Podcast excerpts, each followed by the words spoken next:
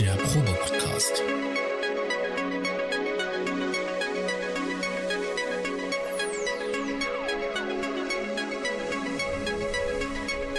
Ein Podcast beim gemütlichen Talk im Proberaum.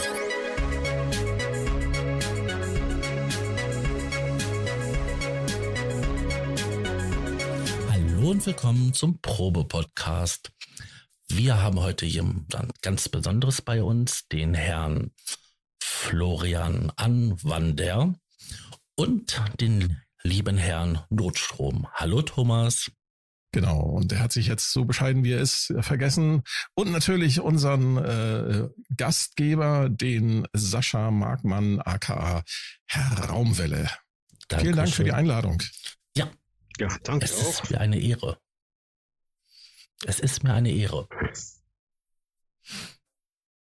Möchtest du? Bevor wir, bevor wir Florian mit unseren Fragen löchern, äh, und äh, möchte ich Florian mal kurz vorstellen. Florian ist ähm, oder anders ausgedrückt, wir hatten vor ein paar Folgen das Thema Syntheseform und da wir haben schon des Öfteren mal darauf hingewiesen, wenn sich jemand zum Beispiel mit subtraktiver Synthese beschäftigen möchte, dass er, dass es in Deutschland ein Standardwerk gibt, das eigentlich jeder Synthesizer Interessierte zumindest mal gelesen haben sollte. Man muss es sicher nicht auch man sollte es natürlich kaufen, selbstverständlich, aber man kann es sich natürlich auch ausleihen in der Bücherhalle äh, und ähm, einfach mal lesen, was der Autor, den wir jetzt nämlich hier in dieser Runde begrüßen dürfen, äh, dort halt an Grundlagen mitgegeben hat, die sehr fundiert sind. Und wie gesagt, ich finde es, ich halte es für ein Standardwerk, was jeder einmal gelesen haben sollte. Ähm, bevor wir dich jetzt im, äh, nochmal in, äh, in Gänze vorstellen, hatte ich gedacht, dass wir nochmal ein bisschen äh, drüber sprechen, was es denn so an seit dem letzten Mal so an Neuigkeiten gibt in der lustigen Welt der Musikbranche. Äh, das erste, was ich heute gelesen hatte, was mich sofort angesprungen hat, sind äh, die nicht so guten Nachrichten, dass nämlich Apple Music und YouTube, sprich äh, Google, ihre Preise erhöht haben, teilweise bis zu 40 Prozent. Die haben, ich will nicht sagen für alle ihre Services, aber so für die Hauptservices Apple Music, Apple TV und ähm, noch so ein paar andere Dienste, die Apple anbietet, haben sie die Preise raufgesetzt. Ähm, ähm, und äh, Google für sein YouTube Music genauso. Da kostet mhm. dann zum Beispiel ähm, statt äh, das Einzelabo für Apple Music statt 9,99 jetzt 10,99. Ähm, das Familienabo ist 2 Euro teurer geworden, statt 14,99 16,99. Und begründen tut Apple das mit der Preiserhöhung bei den gestiegenen Lizenzgebühren die der Konzern an die Rechteinhaber der gestreamten Songs ausschüttet. Da frage ich mich natürlich, äh, wer sind denn die Rechteinhaber? Äh, schütten die so viel mehr Geld jetzt plötzlich an die Künstler, die die Musik erstellen, aus? Das glaube ich nicht. Ich kann mich. ja, Rechteinhaber sind ja nicht die, sind, sind ja nicht nur die Künstler, sondern sind zunächst die mal Musikverlage, ne? die, die, die, die Verlage und, und die äh, reichen wiederum einen vertraglich festgelegten Teil an die eigentlichen Urheber weiter. Mhm. Also ich kann sagen, dass ich jetzt in den letzten Monaten seit Release meines ähm, Scherzprojektes auf Spotify und anderen Streaming-Plattformen zwei Cent verdient habe und auf YouTube vier Cent. Wow, immerhin. Mhm. Dafür, dass das nur ein, ein, ein Test war von dir, mhm. der der, der Sascha hat nämlich, äh, wollte mal rausfinden, was man, ob es irgendwie gefiltert wird oder überprüft wird, was man dort veröffentlicht auf diesen Streaming-Plattformen und hat einfach mal einen Drone reingestellt mhm. und diese veröffentlicht und ja, hm. interessant. Ja, also der äh, angelegentlich dessen heute war, ich würde sogar sagen, auf der Titelseite der Süddeutschen Zeitung oder war es im Feuilleton, äh, ein Artikel darüber, dass äh, White Noise, also das ist in, äh, im Prinzip so Wellenrauschen und Vogelzwitschern und sonst was, mhm. momentan der Riesenknaller ist, irgendwie bei Spotify, aber auch bei, bei mhm. YouTube. ASMR. Dass ich jetzt, Genau, und, und dass, dies, dass sich jetzt äh, sozusagen ernsthafte Künstler darüber aufregen, dass, dass, dass diejenigen, die White Noise oder Wellenrauschen irgendwie zwölf Minuten veröffentlichen, das gleiche Geld kriegen, wenn jemand zwölf Minuten lang äh, klassische Musik komponieren würde. Finde ich ganz interessant. Mhm. Ja, das ist auf jeden Fall eine interessante Diskussion.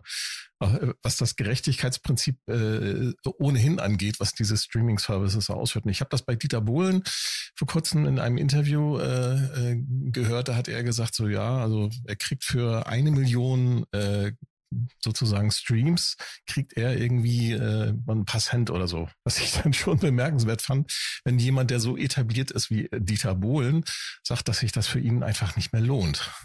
Ja, aber ich finde es bemerkenswert, dass ich für sieben Streams auf Spotify zwei Cent verdient habe. sieben Streams. ja. Das, vielleicht ist das nur zum Anfüttern, ich weiß es nicht, keine Ahnung. Und, äh, ich davon hat, sicher. und davon hat sich der Vermarkter ja immerhin noch 30 äh, Prozent genommen, ne? Also. okay, du also ich bin mir nicht sicher, ob Herr Bohl nicht einfach da auch Blödsinn erzählt. Ich weiß nicht, das war bei so einer Veranstaltung, äh, wo äh, junge Gründer, äh, Unternehmensgründer äh, irgendwie es gibt eine Vorträge ganz, halten. Es gibt eine ganz interessante ähm, Doku-Spielfilmreihe auf Spot, auf ähm, Netflix, die heißt The Playlist. Und ähm, da geht es um die Gründung von Spotify, dann wie sich das so entwickelt hat, welche ähm, Probleme sie hatten. Und dann zum Schluss machen sie noch mal so einen Ausblick in die Zukunft. Und da gibt es tatsächlich wirklich so die gehen auf die Kritik ein, die zurzeit aktuell ja da ist wegen den Vergütungen von ähm, Spotify und ja, anderen Streamingdiensten. Und das ist wirklich gut umgesetzt. Also spannend. Ja, ja. also wenn, wer sich dafür interessiert, also bei ähm, Netflix ist das zurzeit im Angebot. Heißt The Playlist. Dann gibt's noch äh, zwei, um das Thema zu wechseln, noch zwei andere News, die ich sehr interessant fand. Äh, eigentlich ist es eine einzige News, die man aber aufteilen könnte. Äh, beim Thema Grooveboxen fällt einem ja halt immer wieder Arkai sozusagen auf, die halt mit ihren MPC, mit ihrer MPC-Reihe da mittlerweile äh, doch sehr, ich sag mal, ähm, ja, durchaus innovative äh, Geräte geschaffen haben. Und für die äh, Arkai Pro Force gibt's, ähm, also das ist die mit den vielen, den sehr vielen Pads, die äh, äh, Ableton Live kompatibel ist, die hat äh, ein Update bekommen und kann jetzt auch die neuen MPC-Plugins laden. Dann haben sie noch diverse Verbesserungen am Sequencer vorgenommen. Und Arkai hat in dem Zuge auch zwei neue Plugins vorgestellt, nämlich den Mini D Polysynth und Air Flavor Pro. Das ist ein Multi-Effekt-Plugin. Und Mini D, da klingelt doch was. Das dürfte wohl ein Moog Model D sein. Eine, äh, genau, eine äh, Minimoog. Äh, äh, Klon, könnte man sagen? Ja, ne? Darf man, oder? Ja. Emulation nennen sie das. Ich finde es spannend, was Akai da so gerade macht. Und ich könnte mir gut vorstellen, dass da andere Firmen vielleicht doch nochmal nachziehen werden. Also ich hoffe, dass da bei Native Instruments, dadurch, dass sie jetzt eine neue Geschäftsführung haben, dass da auch nochmal ein bisschen was passiert. Ähm, Florian. Ja. ja. In den Rahmen hat doch auch noch ähm, Akai Force ähm, 3.2 rausgebracht. Genau, das meinte ich. Das okay. ist das Update. Das ist das, okay. das Firm Firmware-Update. Ähm, Florian, ähm, ich habe dich schon kurz angeteasert. Ich habe mir natürlich dein Xing-Profil im Detail nochmal angeschaut und dein Lebenslauf ist äh, sehr beeindruckend. Also nicht nur, dass du vier Sprachen sprichst, du bist ausgebildeter äh, Tontechniker, äh, du bist, hast auch viele Jahre im Tonstudio gearbeitet. Ähm, du bist äh, IT-Spezialist, du hast äh, ähm, ähm, Chemie studiert. Okay, ähm, nicht mit Abschluss, nicht aber lang, immerhin. Aber mit, Begeist aber mit Begeisterung. Also das Chemie hat mir tatsächlich immer gefallen, aber man musste so viel lernen und da war ich. Und, und du hast Politwissenschaften, das hast du, glaube ich, sogar zu Ende studiert, wenn ich das richtig gesehen genau, habe. Genau, also, also die, die, die Reihenfolge ist natürlich ein, bisschen durcheinander. Das war, als das Chemiestudium kam nach der Schule, die, die Begeisterung dafür war schlicht und ergreifend, dass, dass mein Vater, also meine Eltern waren Apotheker und äh, ich hatte schon in der Schule irgendwie fand ich Chemie ganz gut. Und, ja, ich komme quasi aus einem Naturwissenschaftlerhaushalt. Und dann war halt, äh, damals war ja noch Zivildienst oder Militär angesagt. Und da ich auf meine Zivildienstzulassung, auf die Verweigerungszulassung da irgendwie warten musste, habe ich dann erstmal Chemie studiert. Dann kam doch der, der Zivildienst, den ich dann zwei Jahre gemacht habe. Und während dem Zivildienst bin ich dann über zig Zufälle tatsächlich in, an ein Tonstudio drangekommen, wo ich dann Learning by Doing in die Tonstudiotechnik reingekommen bin. Und dann war das mit der Chemie vorbei. Also das waren drei Semester und dann mhm. gar nicht. Und nach, und also in der Tonstudiotechnik war ich zehn Jahre ungefähr, äh, so bis, bis knapp an die 30 hin. Das heißt, du hast die guten 90er noch mitgemacht, ne? Ich habe den Anfang der 90ern, also die äh, also die geil, ich meines Erachtens die geile Tonstudiozeit war Ende der 80er. Ja, ja. Also das ist, würde ich so als den Höhepunkt der, der Tonstudiotechnik oder auch der Produktionstechnik bezeichnen. Also da, weil schlicht und ergreifend danach das äh, vereinsamte Produzieren am Rechner kam. Also ich bin eigentlich mhm. genau da ausgestiegen, wo der erste, aller, allererste Umstieg auf die DAW kam. Und habe dann zwar noch, ich habe dann noch in einem, ganz lustig, in einem Volksmusikverlag habe ich noch das Archiv renoviert, das mhm. Bandarchiv. Mhm. Habe aber damit und ich hatte eben da zu dem Zeitpunkt 91 habe ich angefangen, eben Politikwissenschaften zu studieren, weil ich mir dachte, mhm. ich will noch irgendwas anderes machen und, und, und, und ja, gab diverse Gründe und habe dann aber, um das Studium zu finanzieren, äh, habe ich in diesem Volksmusikverlag äh, Archivarbeit gemacht und das war super spannend, weil ich das Archiv war natürlich irgendwo in einem, in einem Dachboden. Das ist eigentlich Bandarchiv, aber die Bandmaschinen und das, äh, und die DATS damals, als, alles Gerätschaft war beim Chef im Büro. Und weil der war der Einzige, der wirklich alles ganz genau wusste und kannte und damit ich nicht dauernd reinrennen muss und, äh, und, und ihn was frage, äh, habe ich das immer bei ihm im Büro gemacht, habe dadurch sozusagen seine ganze Management-Tätigkeit mitbekommen. Es war unglaublich interessant, weil natürlich, das sind diese ganze Volksmusikbranche sind ja so knallharte Profis. Also mm, so, ja, ja. So, so, so ein professionelles Benehmen habe ich nie in der Musik mitbekommen. Auch, ne? Und äh, das, das, das war schon sehr beeindruckend. Und habe dann eben währenddessen äh, da mein Politikwissenschaftsstudium gemacht und das dann auch abgeschlossen irgendwie war auch eine sehr, sehr interessante Sache. Und dann gleichzeitig, noch während dem Studium, habe ich auch angefangen für die Zeitschrift Kies zu schreiben. Mhm. Und im Rahmen dieser, also dieser Autorentätigkeit habe ich dann auch irgendwann mal eine Artikelserie über Modularsynthesizer halt geschrieben. Anlass war schlicht und ergreifend damals, dass Dieter Döpfer das A100 rausbrachte und dann, äh, und das war 94, würde ich sagen, oder 95 im, im äh, nee, 94 kam der MS404, 95 war das, so im, im September. Und damals hat ja keiner mehr Ahnung, was äh, Modularsynthesizer waren. Das ein, ein paar Leute wussten noch, dass es Emerson Lake im Palmer gibt, dass der einen großen schwarzen Schrank da stehen hat. Aber ansonsten war es ja komplett draußen. Äh, also hat, hat sich ja keiner dafür interessiert. Und dann hat der Chefredakteur damals gemeint, Mensch, da machen wir doch mal eine Serie, was war, oder ein, eigentlich nur ein Artikelschwerpunkt, was, was war das mit diesem Modular-Synthesizer und warum und wie. Und dann hat er festgestellt, dass das ein super Thema ist, dass, dass man lang strecken kann. Und das, ich meine, da muss man jetzt wieder sagen, das hat überhaupt nichts mit dem Inhalt zu tun, sondern damit, ein Verlag verdient damit Geld, dass er Farbe auf Papier druckt. Und die Inhalte äh, sind eigentlich nur eine Mühsal, also jetzt nicht für den Redakteur, aber für den, für den äh, Verlagsleiter. Mhm. Und es ist natürlich ganz toll, wenn, wenn ein, ein Verlag ein Thema hat, mit dem er viele Ausgaben füllen kann.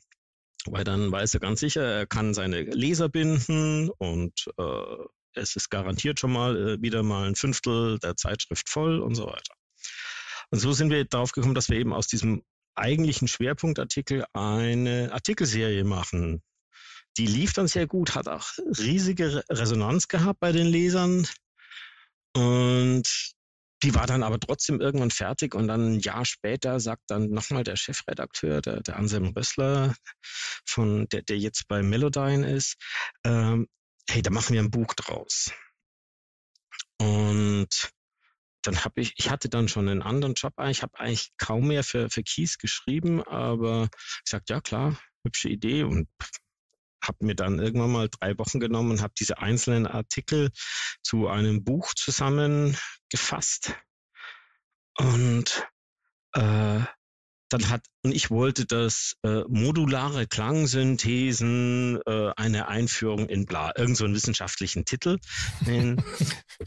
und der Anselm hatte die ganz, ganz grandiose Idee zu sagen, nein, dieses Buch heißt Synthesizer.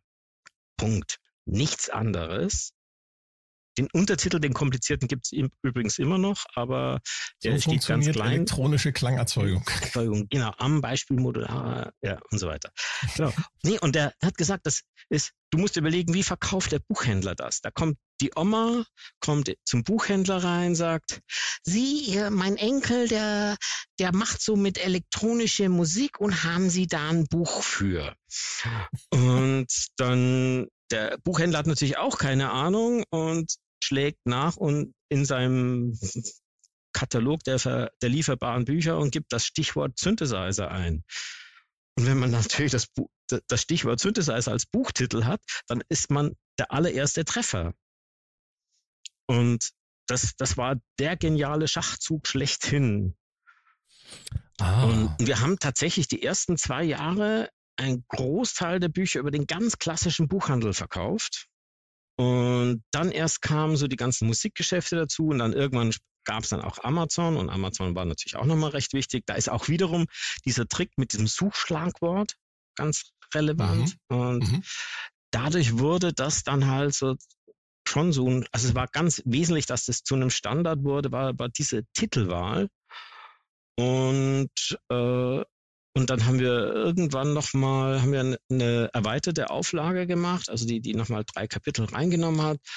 Und das hat wohl, ab dem Moment war das Ding einfach auf dem Bestelllisten. Wann kam die CD Leben. dazu? Weil ich habe, ich hab Die war immer von vornherein dabei. Ach, die war von vornherein mit dabei, ja. Die war von vornherein dabei. Und es ist auch ja, das, so, dass das, ja? Äh, man, man, man muss das nochmal den, den Zuhörern, die äh, ich sag mal so, die, die 80er, 90er Jahre nicht mitgemacht haben, vielleicht nochmal erklären, warum, warum das so zum Standardwerk überhaupt geworden ist, ist einfach die Tatsache, es gab kein Internet. Genau. Du konntest nicht äh, dein, dein Smartphone, Smartphones gibt's auch erst seit den 2000, seit den Nullerjahren.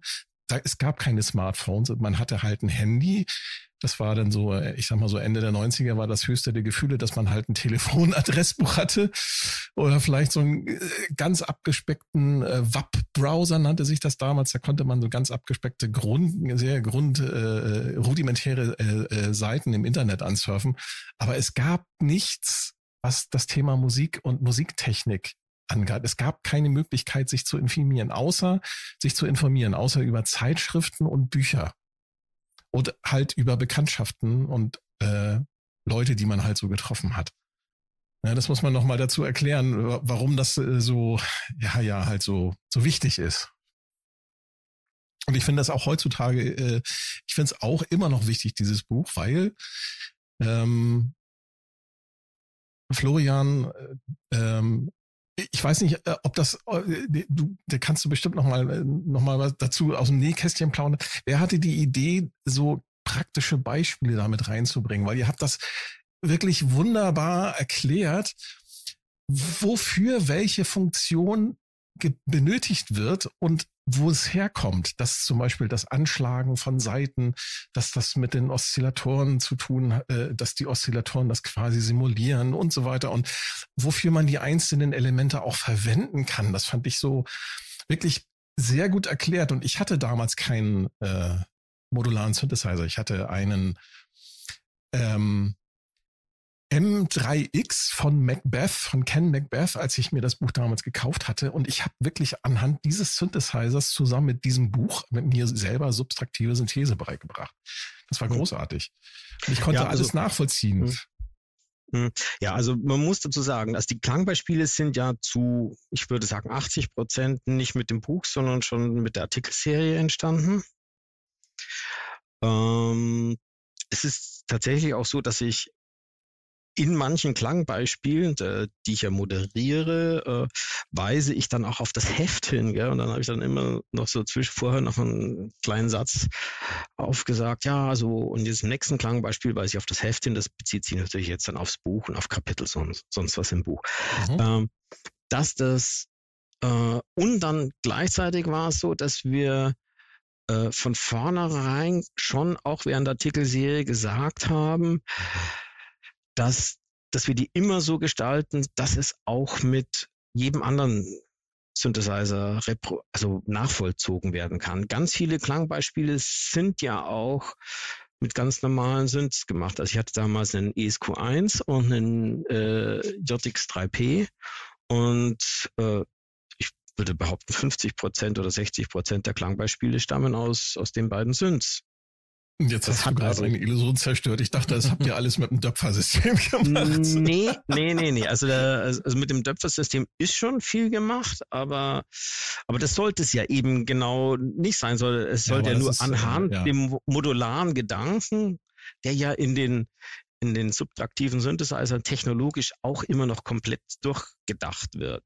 Mhm auch selbst bei der, also selbst wenn die zum Teil digital gesteuert werden, also schon, was weiß ich, ein Jupiter 6 hat ja keine analogen Hüllkurven oder LFOs, mhm. so, die werden ja schon gerechnet, aber trotzdem sind das immer noch einzelne äh, Threads oder Routinen, die die separat laufen und die dann irgendwann äh, zusammengemischt werden. Also der, die Denkweise ist auch bei den digitalen Sachen immer noch die gleiche. Ja, die mhm. Kette bleibt, ne? Also diese die Verarbeitung. Kette bleibt, bleibt einfach. Mhm. Das, das ist, äh, das, das ist kein, kein großer Unterschied. Also ich selber mache auch heutzutage, wenn ich benutze Modul Module fast nur äh, zur Nachbearbeitung von Sounds, die ich in klassischen Synthesizern mache und zur Ansteuerung von den Synthesizern. Also mein, mein ganzes Triggering und Sequencing, das ist modular. Und, äh, und dann habe ich hinter den, hinter den polyphonen Synthesizern habe ich dann nochmal eine, eine, eine kleine analoge Modulkette, die mir dann einfach die Sounds zerhackt und, und moduliert und sonst. Aha. Also die Magie drauf streut. Nee, ähm, also es gibt ein, äh, ich muss mal kurz äh, hoch, ich weiß nicht, ob das Buch da hast. Ich muss mal gucken, ob ich das jetzt finde. Das war, glaube ich, Kapitel 16 oder so. Ähm, da, da schreibe ich, ähm, genau, über Polyphonie geht es. Und und da schreibe ich, dass eigentlich die größte Leistung, äh, die man, oder das, das Wichtigste an einem, an einem modularen Synthesizer oder an der CV-Gate-Steuerung, eigentlich ist es gar nicht der Modular, sondern CV-Gate-Steuerung. Äh, der wichtigste Unterschied zur MIDI-Welt ist der, dass man die Tonbauer und den Zeitpunkt des Tones und die Tonhöhe komplett voneinander trennen kann, was MIDI nicht kann. MIDI sagt immer, Jetzt fängt ein Ton an und der hat die Tonhöhe. Und das ist ein und dieselbe Information. Und auch für das Aufhören, dieser Ton hört jetzt auf, diese Tonhöhe hört jetzt auf. Das macht MIDI, es kann MIDI nicht trennen. Und was für mich, also bei meiner Live-Musik, aber auch bei ganz vieler allgemein bei, bei modularer Musik wichtig ist, ist, dass ich sage, das, was die Tonhöhe macht, ist ganz eine andere Baustelle als das, was das, den Zeitpunkt des, äh, des Klangereignisses bestimmt. Ich, ich, glaube, dass das auch der Reiz von, von dem Modular, von der, von der, von dieser äh, CV-Steuerung, von dieser Control Voltage Steuerung, also von einer ähm, gesteuerten Spannung. Wir müssen das ja immer erklären für die Zuhörer. Also von der Steuerspannung äh, ist das Besondere, äh, dass die äh, Jetzt habe ich den Faden verloren. Was wollte ich jetzt sagen? Du wolltest sagen, dass er halt, dass du, um halt eine Note an- und auszumachen und auch den Höhenverlauf, dass du zwei Spannungen brauchst. Die können in der analogen Welt unabhängig voneinander ähm, arbeiten, was halt bei der digitalen MIDI-Übertragung, weil da gibt es nur den Befehl Note an, die und die Note, also mit, das sind da sogar tatsächlich Nummern für, und Note auf, aus. Das wird gesendet. Das, das, das wollte ich eigentlich nicht sagen, aber das ist, ist auch sehr gut, was du sagst. und ähm, ich, ich glaube, Florian, dass du damit total recht hast, diese, dieses Entkoppeln von dem Zeitpunkt des Drückens einer Taste und dem, was die, diese Steuerspannung da veranstaltet oder mehrere Steuerspannungen veranstalten. Das ist für die Interessantheit und für das Sounddesign, aber auch für die Komposition, für das Musikalische ist das äh, wichtig, dass man das trennen kann. Mhm. Ja. Das, das, sieht man denn auch an den moderneren äh, Synthesizern heutzutage. Äh, die haben das ja auch irgendwie so versuchen, versuchen es reinzubringen, ja. Richtig. Also es hat, hat schon, also äh, was weiß ich zum Beispiel, ich glaube, der, der Nord, äh, die, die neueren Nord, äh, Nordlead-Synthesizer haben die Möglichkeit, dass man Hüllkurven über eine dezidierte Note, Steuernote separat antriggern kann. Mhm. Ähm, ist wohl leider relativ kompliziert äh, einzustellen, irgendwo in einem Menü vergraben. Beim äh, ASM Hydra sind, beim, beim ASM Hydra sind, kannst du als ähm, Quelle zum Triggern der Hüllkurven ein, ein oder mehrere LFOs nehmen. Ja, klar. Also das ist natürlich ein Klassiker aus dem, aus den ganzen äh, Analog-Synthes der, der 80er Jahre. Also das hat ja, nimmt, es hat ich glaube, seit dem SH SH 2000 äh, alle Roland Synthes von 1974 bis, äh, wann war der letzte Monophone? Ich glaube, irgendwie, das müsste SH101 gewesen sein, zwei, äh, bis 1984, hatten die Möglichkeit, dass man den Envelope mit dem LFO antriggert. Mhm. Jetzt der SH01A hat das ja auch wieder. Der Du meinst der, der, der, der, digitale Klon sozusagen. Der digitale Klon, genau. Ja, genau. Und der, der Hydra-Sinn, der ist halt auch voll digital. Und das ist halt interessant zu beobachten, wie so diese, diese historischen äh, Entwicklungen dann in, äh, auf digitaler Seite sich quasi dann wieder niederschlagen ne? und auch mhm. entsprechend dann weiterentwickelt wird. Wenn man sich sagt, wir hatten ja den Rolf Wörmann da, was er da so über den Iridium erzählt hat, da sieht man das dann ja auch. Ja, klasse. Jetzt ist es so, dass du aber nicht nur äh, Buchautor, äh, Redakteur, Tontechniker gewesen bist, du hast auch, ich glaube sogar immer noch aktiv eine Firma, quasi als Nebentätigkeit, die ähm, Synthesizer repariert. Naja, also Firma, ich repariere Synthesizer. Also eine Ein-Mann-Firma. Ein, ein ich, ich, kleines ich bin, mittelständisches Unternehmen. Genau. Ich stehe in der Mitte und außenrum steht keiner. Genau, so viel Mittelstand. äh, ja, nee, das ist, das ist ein, ein Hobby, das ich mal, das ich mir jetzt eigentlich aufbehalten habe. Ich rein, rein steuerlich habe ich mir immer sozusagen die diese Selbstständigkeit oder die, die Selbst, die Gewerbe-Selbstständigkeit behalten, äh, weil ich halt dadurch natürlich zum Beispiel, wenn ich irgendwelche Bauteile einkaufe, so für meine eigenen Basteleien, halt immer bei Zulieferern einkaufen kann, äh, die ich halt anderswo nicht hätte. Und ich kann natürlich zu einem gewissen Grade Verluste, die ich damit angeblich mache, auch, auch beim, bei der Steuer geltend machen. Also das, das war der eine Grund.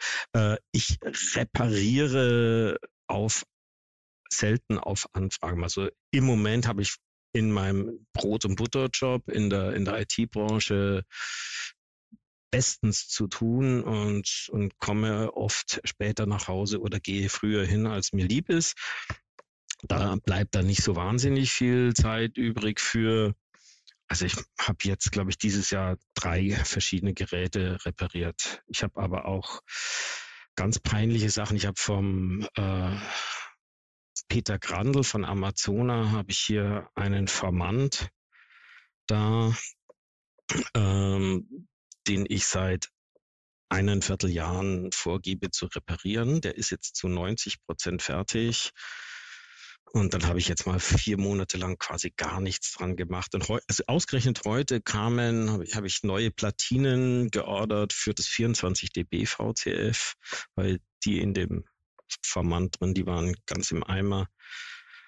Und da geht es jetzt hoffentlich weiter dazu gibt's, also das kann ich jetzt nicht verraten. also Peter, wenn du zuhörst, falls du das im Nachhinein jetzt anhören ja, solltest, Florian arbeitet dran. es geht nee, weiter. schon. Ich, es also, geht weiter. Das ist ein, ein, ein, ein einigermaßen wichtiger Grundsatz, äh, lautet für mich immer, dass ich meine Auftraggeber immer aktuell informiert halte, wie der Stand der Dinge ist. Nein, alles gut. ähm, äh, worauf ich hinaus wollte, ist, dass dass du aber nicht nur reparierst, sondern du hast auch tatsächlich äh, selber ähm, ja Eurorack-Module entworfen, ähm, hardwaretechnisch, ähm, ja. aber auch die Software dafür entwickelt. Ja, ja. Also jetzt ist es relativ neu. Ja. Habe ich jetzt vor vor zwei Jahren angefangen. Ich bin, also obgleich ich in der IT arbeite, bin ich eigentlich kein Programmierer, habe also nie großartig Programmieren gelernt. Das ist bei vielen IT-Lern so. Und kenne ich, äh, kenne ich. Ja. Und dann äh, war es jetzt irgendwie, ja genau, jetzt weiß ich, wie, wie, wie ich dazu, wie ich dazu gekommen bin. Und zwar, ich habe einen Yamaha CS15, mhm. ganz, ganz toller Monosynth. Und der hat leider also auch kein MIDI und hat gemeinerweise auch nicht die, die Standard-Steuerspannungscharakteristik, mit die man so in allgemeinen MIDI-Interfaces bekommt, also MIDI-CV-Interfaces bekommt. Äh, und dann habe ich herausgefunden, dass ein, ein äh, Amerikaner mal eine Ersatz-Keyboard-Platine gebaut hat oder entworfen hat, irgendwie um diese, um sozusagen die eigentliche Keyboard-Platine von dem CS15 rauszunehmen, die kommt rein und dann hat das Ding MIDI. Da dachte ich, ja, geil, mache ich. Und löten kann ich ja. Und dann habe ich gedacht, habe ich mir mich schlau gemacht, wie man so Platinen äh, bauen lässt, weil der verkauft die nicht, sondern der hat nur einfach die, die technischen Daten dafür ins Netz gestellt, die Eagle-Dateien und habe dann diese Platinen gebaut also bestellt und habe die dann bestückt und so. Also äh, erstmal da lernt man auch, dann habe ich nicht vergessen, den Bestückungsdruck äh, mitzuordern. Das heißt, ich hatte eine Platine mit lauter Löchern und Leiterbahnen, aber nirgendwo stand drauf, wo welches Bauteil hingehört. War auch noch spannend, das weiß ich jetzt auch besser. Und äh, dann habe ich das zusammengebaut und dann erstmal eingesteckt, funktioniert. Geil, super. Also ne, ich habe als das ist mit so einem Chip, den musste man dann irgendwie brennen und das habe ich mir auch an alles anhand von im, in Google zusammengesuchten Anleitungen beigebracht, aber wusste eigentlich nicht so genau, was ich da mache, aber es war super beschrieben. Und dann stelle ich fest, MIDI geht nicht so was Doofes. Oh und bin dann langsam draufgekommen, ja, das hat bei, bei dem Scott Ryder auch noch nie funktioniert. Er hat das nie dann weiterverfolgt und er war zufrieden, dass die, dass seine kaputte, ursprünglich kaputte Platine jetzt wieder äh, funktioniert und er hat das MIDI eh nicht gebraucht. Und dann habe ich gedacht, ah, vielleicht kann ich mich ja in diesen Quellcode reinfuchsen, so, weil, weil äh, so Scripting kann ich so ein bisschen und dann bin ich so dran gekommen, dass ich halt mich für diesen, für diesen einen speziellen Prozessor da ein bisschen damit beschäftigt habe. Und dann habe ich gemerkt, hey, das ist ja toll. Du, jetzt kannst du zumindest mal, also ich konnte dann irgendwann mal die, die Noten auf der Tastatur gespielt werden als MIDI ausgeben. Empfangen tut er immer noch nicht, aber das steht jetzt hinan. Aber ich habe gemerkt, ich kann programmieren und es wird was drauf. Also es, ich kann nicht programmieren, aber ich, ich, ich schreibe einen kleinen Code und da kommen MIDI-Noten raus. Und sonst mhm. so habe ich gedacht, hey, du hast immer schon so die Idee von dem und dem, der und der Sorte Sequencer und die gibt's irgendwie nicht und probier's dir mal. Und ich meinte, so, so ein Arduino äh, hat zu dem Zeitpunkt irgendwie 11,90 Euro gekostet und die MIDI-Anschlüsse nochmal 7,90 Euro. Probierst es einfach. Und tatsächlich habe ich es geschafft, einfach mir einen kleinen Sequencer da zu programmieren. Und dann hatte ich Blut geleckt und gesagt, ha, das hätte ich jetzt gerne nicht in einer, in einer Pappschachtel irgendwie, sondern ordentlich. Und dann habe ich mich damit beschäftigt, wie man Frontplatten macht und da auch wahnsinnig viele Fehler gemacht. Zum Beispiel habe ich mal ganz einfach in der, äh, in der Frontplatte, da muss man dann ja, damit die Platine genau zu den Löchern in der Frontplatte passt, muss man dann eine Grafik auf diese Frontplatte platzieren, wo man dann sozusagen die Bohrlöcher für die für diese Frontplatte dann da anmacht. Dann habe ich einfach mal blöderweise unten rechts in den in den Vergrößerungsrahmen äh, reingeklickt und dann ist die Grafik irgendwie fünf Prozent kleiner geworden und jetzt sitzen Ouch. einfach die, saßen die ganzen Frontplattenlöcher alle fünf Prozent verschoben irgendwo anders. Ich habe für teures Geld fünf ja. dieser Frontplatten bestellt, um festzustellen, dass sie nicht zu meinen Platinen passen. Ja, das, das, ich denke, da, da läuft so jeder durch. Und, aber jetzt bin ich inzwischen tatsächlich so weit, dass ich, dass ich da eine kleine Serie mache. Da hat mir dann jemand geholfen, das auch irgendwie da mal eine, eine gewisse Stückzahl zu löten. Und jetzt hoffe ich halt auf Abnehmer. Äh, habe auch ein Video dazu gemacht, das steht jetzt im Internet und wurde auch bei Matrix Synth äh, publiziert und was weiß ich was alles. Also jetzt mal gucken. Jetzt bin ich nur gerade letzte auf Modwickler oder wie? Nee, wie heißt die Seite nicht, jetzt? Äh, Ma Matrix. Äh, nee, nee, äh, Matrix sind ist so ein Blog.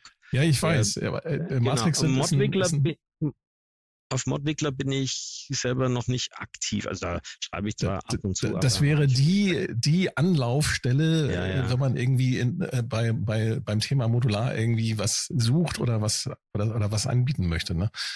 Das ja, ja, sie, glaube ich, alle. Da sind sie wirklich also alle. Da, da, das sind sie alle, aber also ich hatte dann, es gibt noch einen ganz fiesen Stolperstein, das sind, bin ich jetzt die letzten Tage drüber gelaufen und zwar äh, gibt es das, äh, die EU-Richtlinie zur Entsorgung von mhm. Elektroschrott.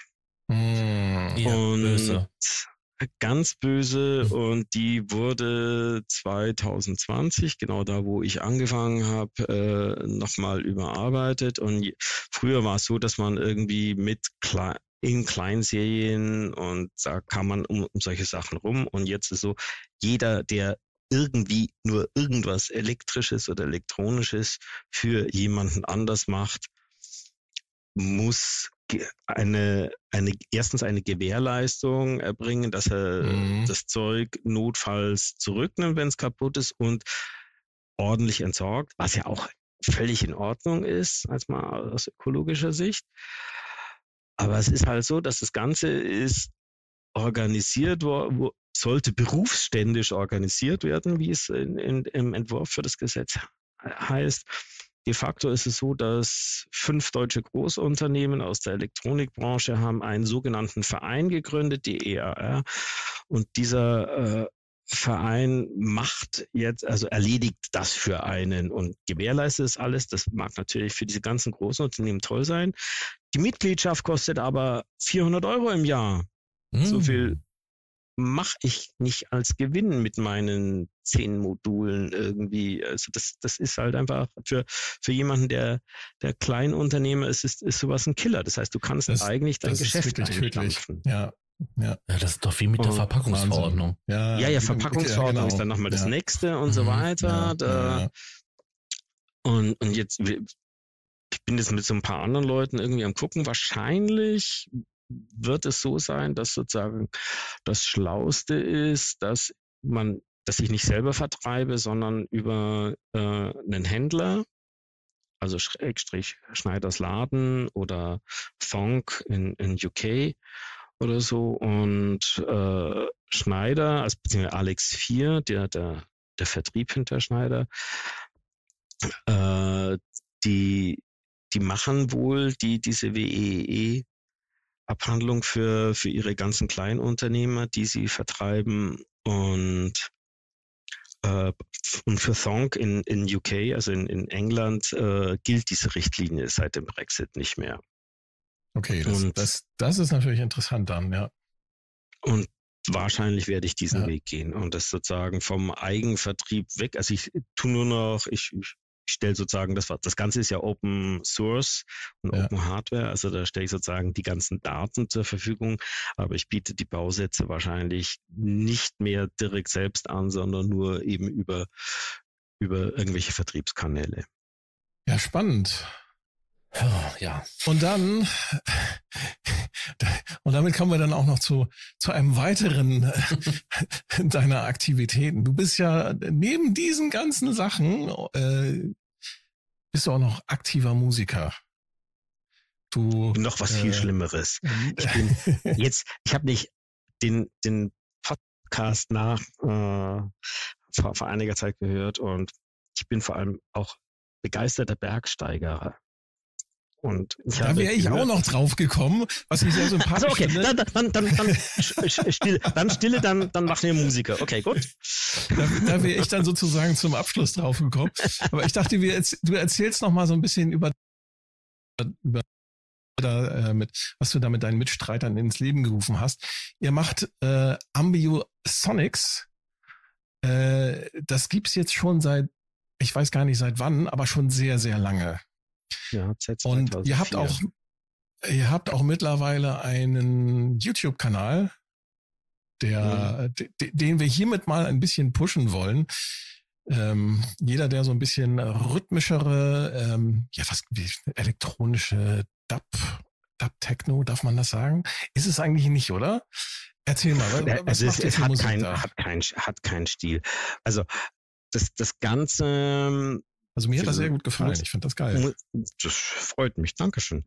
Ähm, das Ganze kommt, oh, hat, hat eine ganz nette Geschichte. Und zwar gab es mal in München Ende der 90er, Anfang der 2000er Jahre einen Stammtisch äh, von Elektromusikern. So, dann da hat man sich ganz einfach, es waren so acht, neun Leute irgendwie immer da und man hat einfach so ein bisschen gequatscht. Solche Stammtische gibt's ja auch in Hannover oder in Berlin und so.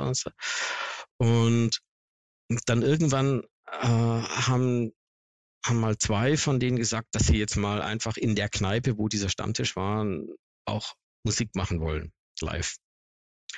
Und dann haben die zwei das einmal gemacht, dann haben sie nochmal, da ist dann noch ein anderer dazu gekommen und die haben damals schon improvisierte Musik gemacht, es war aber rein ambientmäßig.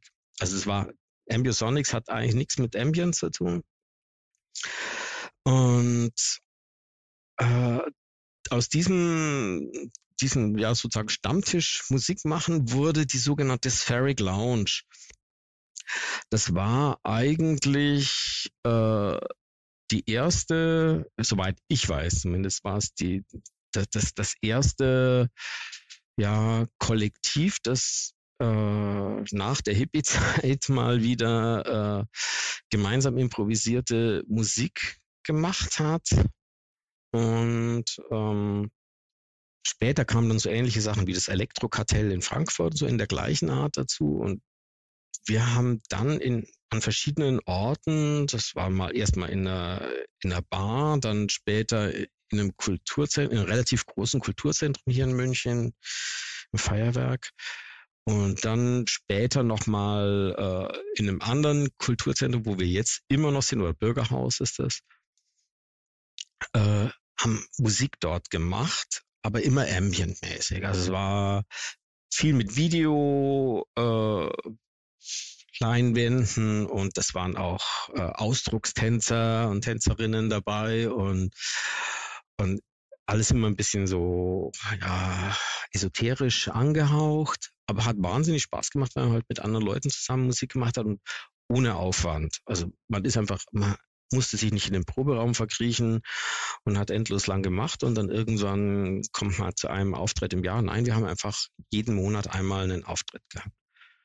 Und dann war das Einzige nur das, dass mir das musikalisch ein bisschen zu seicht, oder was heißt nicht seicht, aber zu sanft war. Und ich wollte schon ein bisschen was mit Beats machen und habe dann mit zwei, drei Leuten aus, aus diesem Spheric Lounge Kollektiv haben wir dann äh, was eigenes angefangen, für das wir dann eigentlich durch Würfeln quasi den Namen Ambiosonics gefunden haben.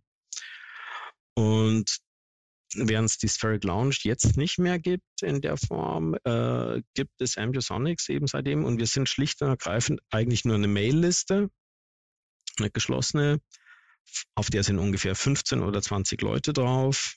Weiß gar nicht, wie viel es aktuell sind. Und dann schreibt man immer so eine, eine Woche, bevor der eigentliche Auftritt wäre, ja, wer hat Lust, wer kommt. Und äh, meistens sind so drei oder vier Leute. Und wir haben eben, wie gesagt, hier in, im, in einem Bürgerhaus in der Münchner Innenstadt in einem ziemlich coolen Clubsaal mit, mit PA und so weiter und können uns da aufbauen, zahlen nichts dafür. Es ist aber auch der Eintritt ist kostenlos und äh, es passt in das Konzept von, von diesem, das Kulturkonzept von diesem Bürgerhaus rein.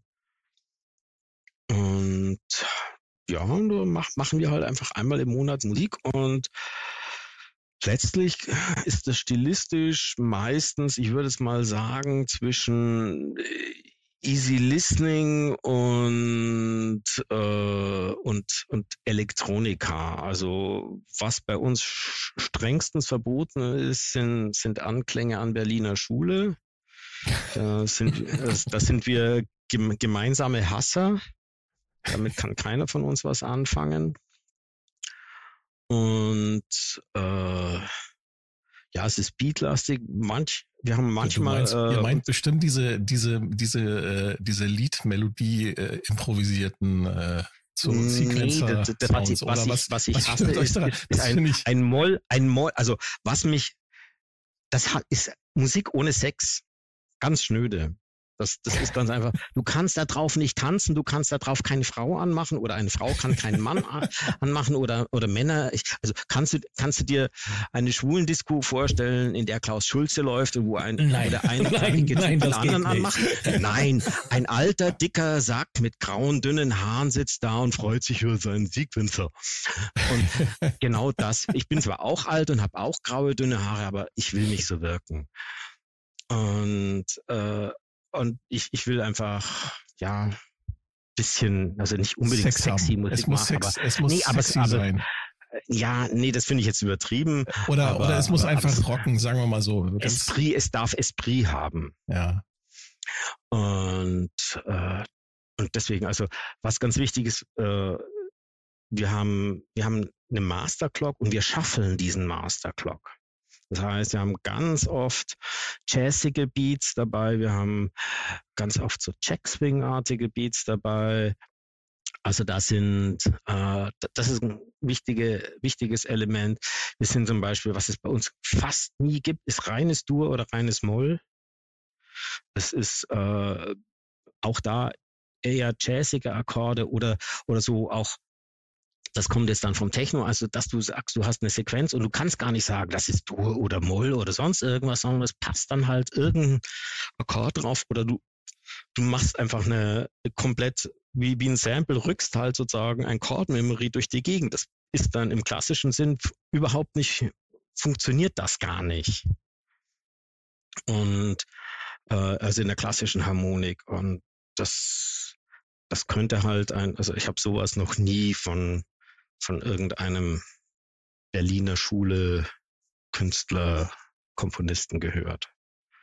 Ja. Deswegen, also, und, und es ist auch so, die, das ist halt, also auch wir machen Musik, die von den Geräten partiell diktiert wird, aber also das, was ich wirklich der Berliner Schule vorwerfe, ist, sie macht die, sie macht die Musik, die die Geräte vorgeben. Mhm. Also wenn ich das ja. Arpeggio zum, zum musikalischen Prinzip erhebe, dann habe ich dann habe ich meine Schwierigkeiten zu sagen, du bist ein Musiker, weil du kannst, du kannst, also meine Idee ist, ich kann immer mir selber vorsingen, was ich danach spiele. Ich kann meine Bassfigur singen, mhm. ich kann meine Akkorde singen und einfach vom, vom inneren Ohr. Und äh, ich glaube nicht, dass, dass irgendjemand äh, sein Arpeggio, das er jetzt dann demnächst greift, sich vorher überlegt hat. Das finde ich sehr erfrischend, diese Sichtweise. Ähm, es wird es einige Leute ich, vor den Kopf stoßen. Definitiv. Ja, ich meine, manche halten ja die Berliner Schule für die tragende Stilrichtung in der elektronischen Musik. Dabei ist das halt eine von vielen. Ja, Vielleicht ja. eine, die sehr einflussreich war, aber ich meine, spätestens, wo dann halt der Techno und so weiter kam, dann hat man ja auch viele Stilbrüche gehabt. Ja, ich, glaub, so ich glaube, so was, ich glaube, was zum Beispiel den Bernd Kistenmacher da äh, umtreibt, der macht ja auch mittlerweile jetzt andere Sachen und nicht mehr Berliner Schule. Der macht ja, zumal das ja früher gar nicht so hieß. Ich glaube, was ihn umtreibt, ist, dass ihm da so ein bisschen die Würdigung äh, in, in äh, ich sag mal hier in unserem Land fehlt für diese Musikrichtung wie auch immer, ich finde das auf jeden Fall äh, von dir, Florian, ich finde das von euch einen, einen erfrischenden Ansatz. Mhm. Und äh, wie gesagt, ich habe bei euch in den, im YouTube-Kanal reingeschaut. Ich kann das nur jedem, an, jedem empfehlen, der sich für elektronische Musik interessiert. Einfach mal dort bei Ambiosonics im YouTube-Kanal einfach mal ein bisschen reinklicken äh, und einfach die Stücke, die ihr habt, glaube ich, einzelne Stücke quasi so ähm, mit Video zurechtgeschnitten. Ähm, ja, was ich halt immer spannend finde, wenn, wenn äh, sich da Menschen regelmäßig zum, ähm, zum Live-Musik machen treffen, ist immer, ähm, ich glaube, dass man so auch im Laufe der Jahre, ihr macht das ja jetzt schon seit was, seit zehn Jahren ungefähr, ich glaube, da perfektioniert man auch so sein Live-Setup, ne? Ja, ja klar sicher. Also das ist, ich habe inzwischen ein Setup, das packe ich nur nur weg. Das bin, also ich benutze kein kein Gerät aus meinem Musikzimmer, sondern ich habe ein, ein fertiges Live-Setup. Das äh, greife ich mir sechs Cases und, und die werden ins Auto geladen und, und fahr los. Und mhm. das, das benutze ich gar nicht mehr für was anderes. Ja, super. Ja, das ist auch am einfachsten oder am produktivsten. Also wenn ich ja. da einfach nur die Sachen nehmen muss, ans Auto packen Richtig, und dann Fluss genau. fahre. Mhm. Ich hätte auch keine Lust, dann ständig mein Studio auseinander zu pflücken. Ähm, ja, eben, klar. Es tut den Sachen auch nicht gut. Ja, und du, du, du hast auch keine Lust dann, ab einem gewissen Alter hat man auch keine Lust mehr, dann so einen Moog Voyager auf die Bühne zu schleppen. Ja, Weil die, also die 35 da, Kilo, die man da tragen muss, das macht ja. man irgendwann nicht mehr mit. Ab einem gewissen Alter hast du einfach keine Lust mehr, unters Reck zu krabbeln und die Kabel genau. zu stöpseln. Ja, also. die, die, also die Lust, die hatte ich äh, auch, auch in der, in der frühen Jugend nicht.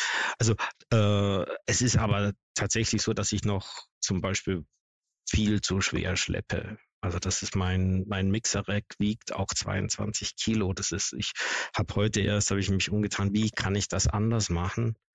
Das Blöde ist halt, dass wenn man wirklich äh, stabile Sachen und gut geschützt, gut schützende ja, Cases, Cases so schwer, ne? Mhm. sind die einfach schwer. Also das ja. ist so.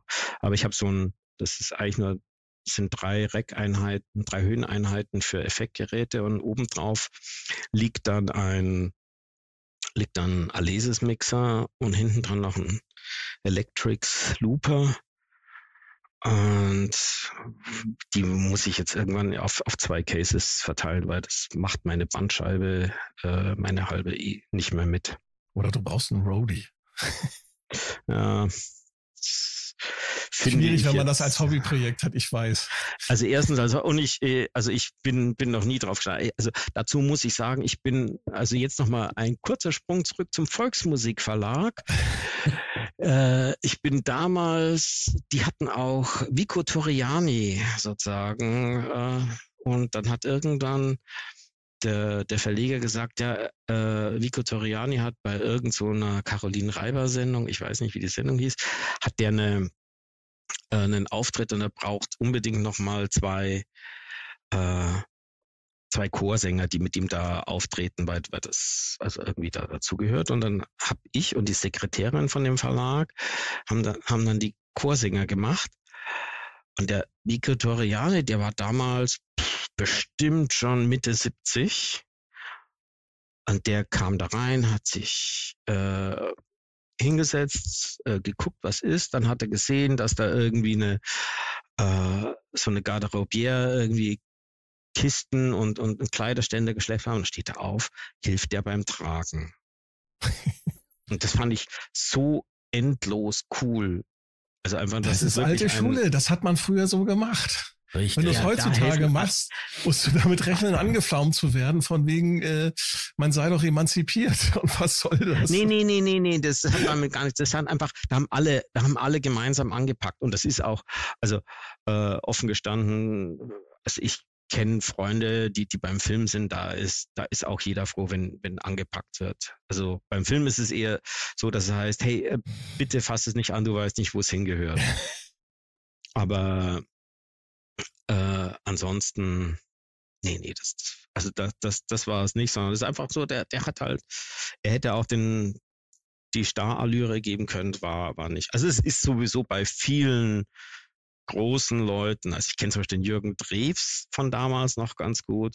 Mhm. Saucoole Socke, äh, hilfsbereit, freundlich, nie überheblich, ganz, ganz cooler Typ. Und meint, der verdient sein Geld damit, dass er dass er den Kasper Larifari spielt nach vorne raus, aber, aber als Person ist er großartig. Ich glaube, dass viele von diesen Leuten äh, im Volksmusik und im Schlager, in der Schlagersparte, sag ich mal, dass die hochprofessionell sein müssen auch, weil da auch sehr viel Konkurrenz ist. Und ich glaube, da kann man sich solche Starallüren einfach nicht erlauben. Ne? Das bist nee, du bist auch weg vom Fenster, ja, glaube ich. Ja, genau. Du musst ja, so viel, also so viel zu, zu Rody und so weiter. Wir, wir waren ja eigentlich bei, beim Live-Auftritt. Und äh, der, das ist schon etwas ja, mühsam heutzutage dann für mich. Oh, äh, und in diesem Zusammenhang, so wegen Schleppen und so, kommen wir doch mal zu dem, zu dem dritten Bereich, den äh, also ich persönlich spannend finde, weil ich halt auch da ein Fan von bin. Du bist Bergsteiger. Also ja. Bergwanderer. Aber ja, auch Bergskiwanderer, was ich sehr spannend finde gut, ja. Also das und kennen wahrscheinlich, also machst das auch ja schon sehr, sehr lange. Wir, nee, wir sind nicht beide Norddeutsche. Äh, Sascha ist ähm, äh, Roboter. Du bist Roboter. ich komme aus dem Nord Ich bin Dittmarscher, aber ich fahre, aber ich fahre äh, mit meiner Familie schon seit Jahren äh, nach Polen in, ins äh, in, in, in, die, in die Tatra, genau. Und ja, ja, da gehen wir da halt jedes, jedes Jahr mindestens einmal gehen wir dort ein ein bisschen wandern und mhm. ähm, ich, ich finde es ich find's immer sehr entspannend, so ganz ohne Technik und ohne Computer, ohne Internet und alles. Und dann ja, einfach, ja. du hast dann einfach so Natur pur. Und ich könnte mir vorstellen, dass das für dich auch so ein Beweggrund ist, oder? Ja, was halt, also das ist natürlich, also wenn man in München wohnt, ich meine, München hat 1,2 Millionen Einwohner oder 1,5 Millionen und die Alpenvereinssektion München hat 600.000 Mitglieder. Wow. Das kann man sich gar nicht vorstellen. Also die Hälfte der Münchner sind Alpenvereinsmitglieder. Oder ist das mit oder, oder ohne Drittel. ja, also äh, ja, das weiß ich jetzt nicht, wie, aber aber das ist ja, also das ist viel. Nur mal um ich meine, die Alpen sind ja auch also, groß, ne?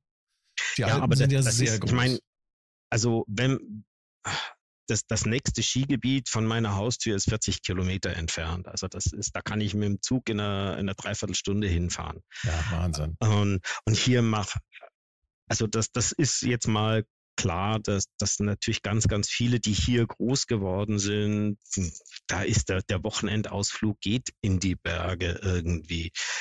Ob das jetzt immer so alpinistisch ist, wie es bei mir ist, also ich inzwischen bin ich jetzt nur noch, äh, also tatsächlich der, der Wanderer, aber äh, ich habe auch leider nie richtig mit Klettern angefangen, wobei ich das ganz gerne gemacht hätte, aber da wollte dann meine Freundin, jetzt Frau, äh, wollte das nicht, die fand das zu gefährlich und dann gesagt, ja klar, also ich muss ja nicht jetzt jemanden irgendwie Angst bereiten. Also das habe ich jetzt dann bleiben lassen.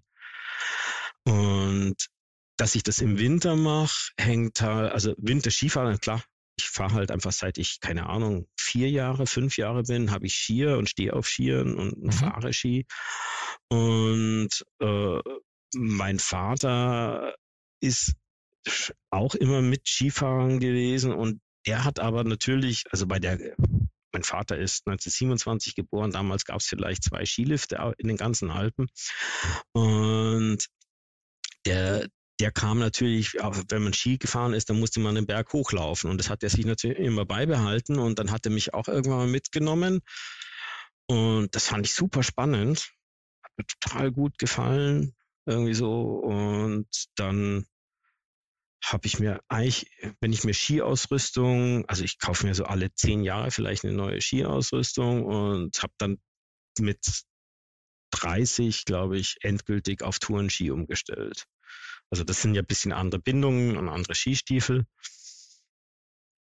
Und dann, äh, und ich fahre überhaupt nicht mehr Lift. Ich gehe, also ich gehe einfach einen Berg hoch. Ich gehe auch notfalls in einem Skigebiet die Piste an der Seite hoch hm, und fahre runter. Und das ist aber einfach halt so eine total angenehme körperliche Betätigung. Ja, und weil du sagst Tatra, also ich war, das war, es ist immer noch ein Traum von mir. Ich war nämlich 1979 mit einem Schüleraustausch in Krakau. Ja. Und dann sind wir von Krakau aus nach Zakopane gefahren und ja, sind dort, äh, das war im, an Ostern. Und da ist ja, da hört gerade so in Zakopane der Winter auf. Ja, genau, ja. ja. Und wir sind dann da zu einer Hütte hochgewandert an so einem See.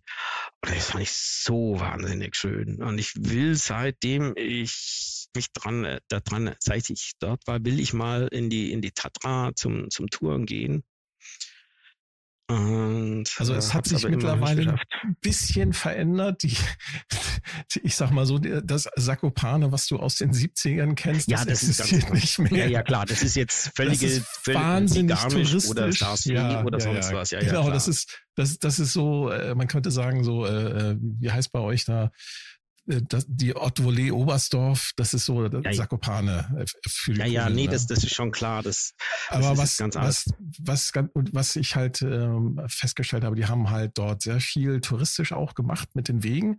Also wenn man im Sommer hinfährt, die haben viele Wege, haben sie so ein, so ein bisschen, ein bisschen ausgeebnet, dass es nicht mehr ganz so schwierig ist, da zu klettern, hm.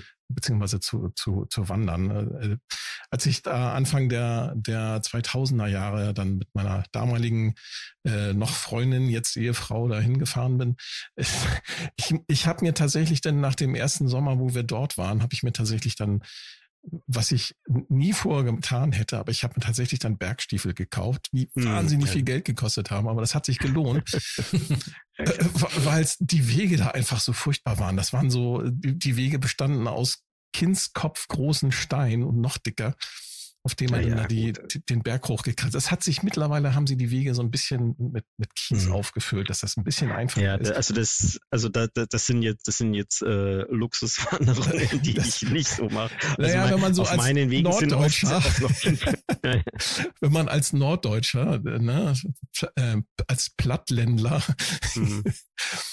da ist man das halt nicht gewohnt. Ne? Das Höchste, was wir hier haben, ist hier der, hier in Hamburg haben wir den wie, wie die Hamburger so schön sagen, wir haben hier in Poppenbüttel, da haben wir den Müllberg.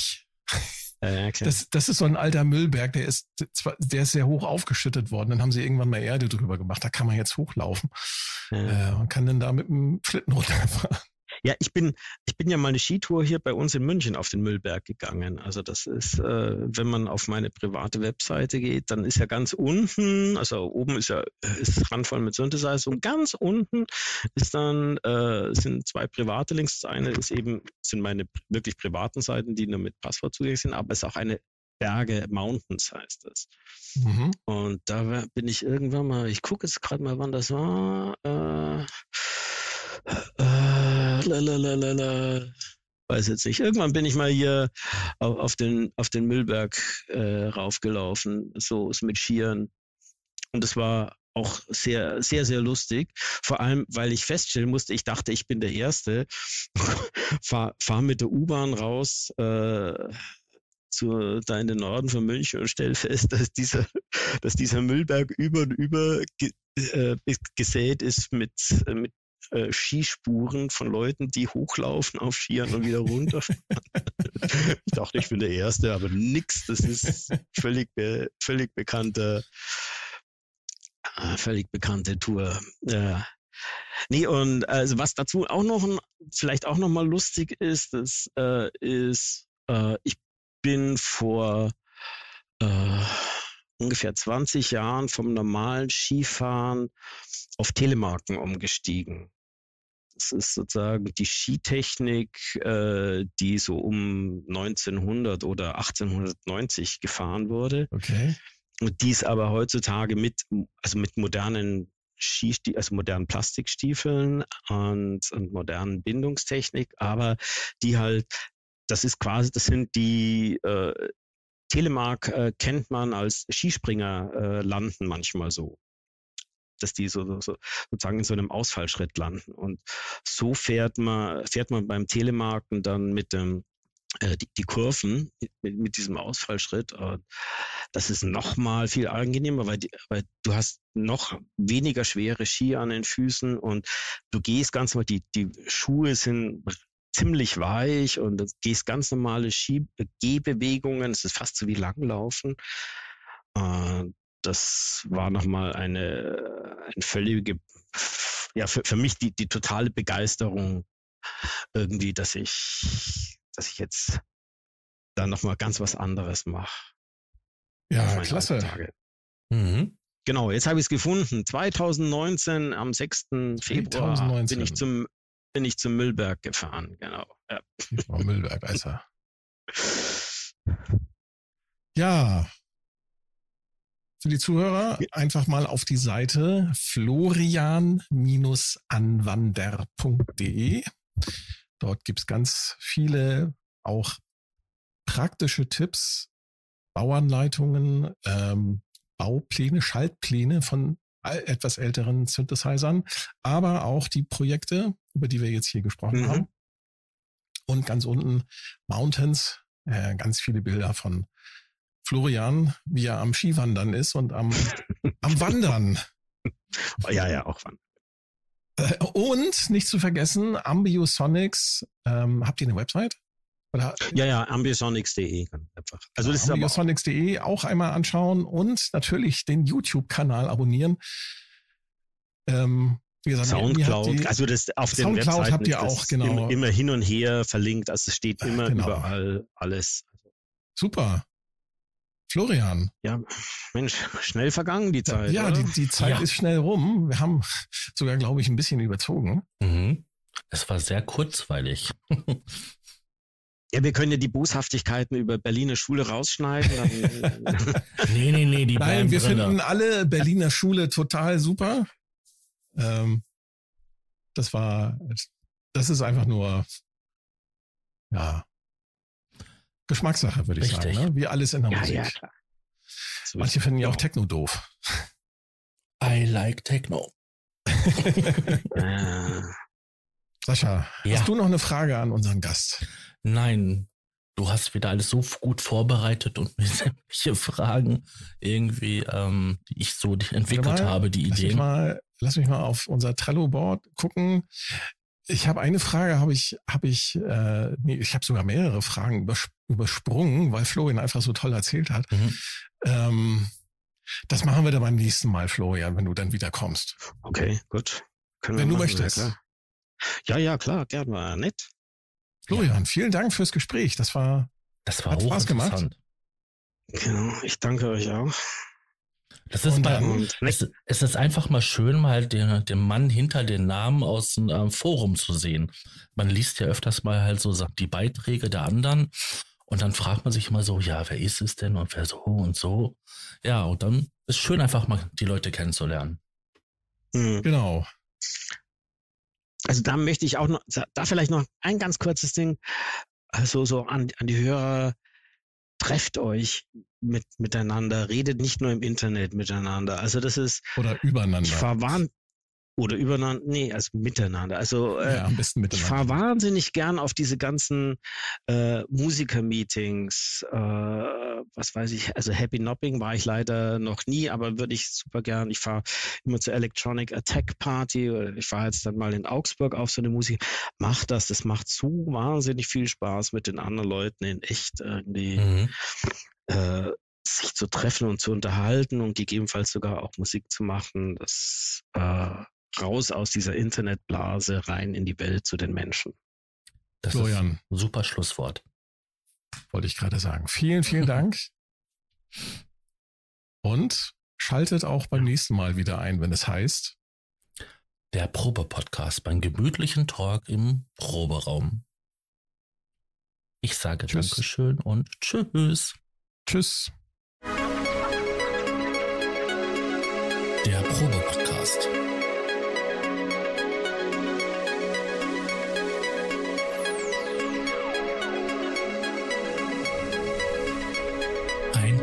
Podcast beim gemütlichen Talk im Proberaum.